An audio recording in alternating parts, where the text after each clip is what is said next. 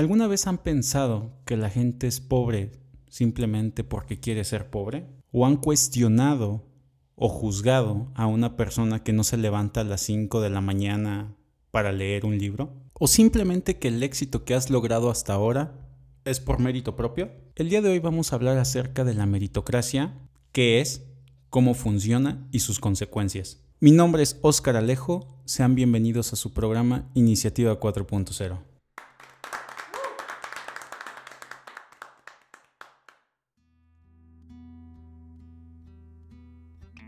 ¿Por qué es importante entender qué significa la meritocracia? ¿A qué nos va a ayudar en nuestros equipos de trabajo o de manera profesional? Es muy simple. A no juzgar. Porque normalmente lo que conocemos de una persona es la portada. Desconocemos sus procesos, sus batallas, sus tormentas, su educación, cómo crecieron, con quién crecieron. Y el creer que una persona no sobresale simplemente porque no se levanta a las 5 de la mañana a hacer ejercicio, eso es juzgar.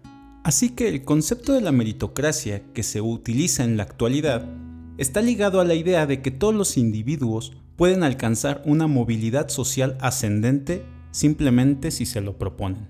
Es decir, se asume que las personas pueden incrementar sus ingresos y ascender en la escala social a través de su talento y esfuerzo. Esta definición de meritocracia resulta problemática dado que está basada en una estructura individualista y excluyente que mantiene a las personas en un estado de competencia perpetua con los demás.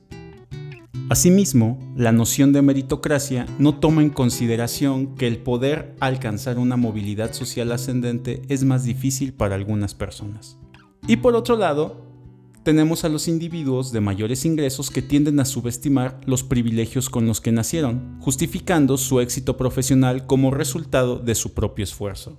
Y desafortunadamente, la mentira de la meritocracia se ha vuelto más evidente durante la pandemia, dado que millones de personas han perdido su trabajo por razones ajenas a su voluntad. En otras palabras, el mérito y el talento de este grupo de individuos no los previno de sufrir una movilidad descendente. Por lo tanto, este concepto no puede hacer referencia a una sociedad que no quiere salir adelante derivado de los problemas de desigualdad con los cuales nos estamos enfrentando día a día.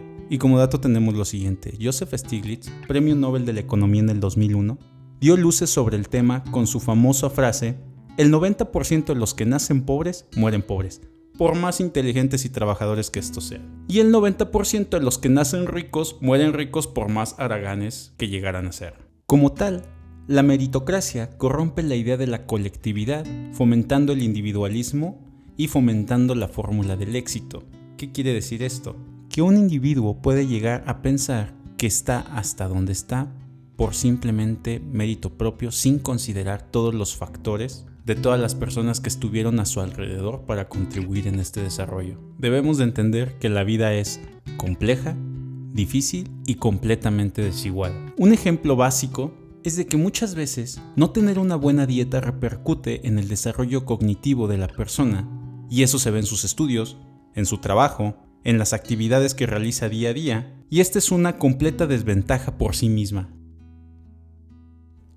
Estos factores debemos de tenerlos presente porque nos va a ayudar a tener un ambiente de creatividad en nuestro lugar de trabajo sin tener que estar criticando cómo es la otra persona.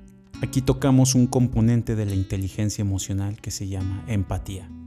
Y para esto, ¿qué es la empatía? La empatía es identificar y tener en cuenta las emociones de los demás a la hora de relacionarnos con ellos y ponernos en la piel del otro. De esta manera podremos saber cómo interactuar con la otra persona. Algo que debemos de tener muy claro es que no todos podemos tener las mismas oportunidades. Esto posiblemente te suene un poco duro, pero es real.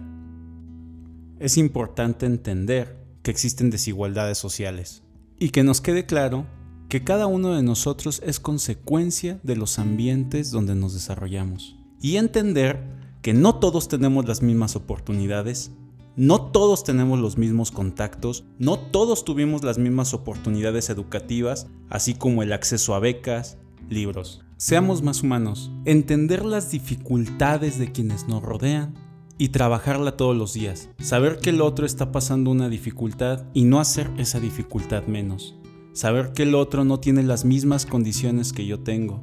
Reconocer mi privilegio, entenderlo, usarlo bien y no abusar de ello.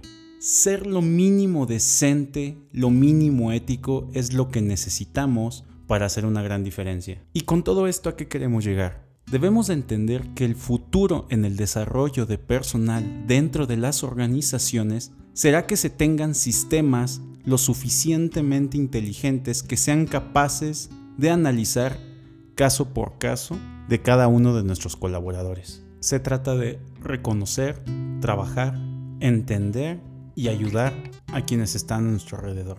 Una vez que nosotros podamos apreciar el papel de la suerte en la vida, esto puede dar como resultado a que generemos cierta humildad.